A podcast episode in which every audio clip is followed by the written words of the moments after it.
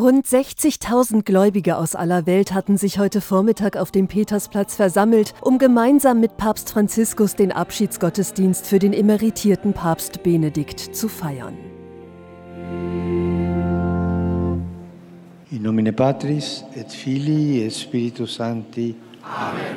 Feierlich, aber einfach, so hatte Benedikt sich seine Totenmesse gewünscht und dieser Bitte kam der Vatikan im Wesentlichen nach. Unter den Trauergästen in Rom waren auch Staatsgäste wie Bundespräsident Frank-Walter Steinmeier und Kanzler Olaf Scholz. Denn Benedikt war in seiner Amtszeit als Papst auch Oberhaupt des Vatikanstaates. Auch der Vorsitzende der Deutschen Bischofskonferenz, der Limburger Bischof Georg Betzing, nahm an den Feierlichkeiten teil. Er war ein brillanter Theologe. Die bescheidene und demütige Art seines Auftretens ist vielen Menschen in guter Erinnerung geblieben. So war er, dieser Papst.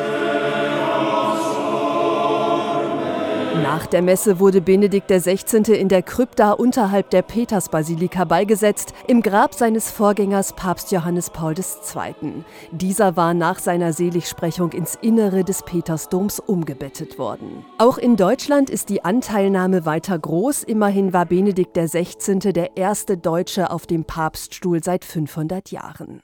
In diesen Minuten feiert Bischof Heiner Wilmer im Hildesheimer Dom ein Requiem für den verstorbenen Benedikt und Bischof Franz Josef Bode feiert die Totenmesse am Sonntag um 10 Uhr im Osnabrücker Dom.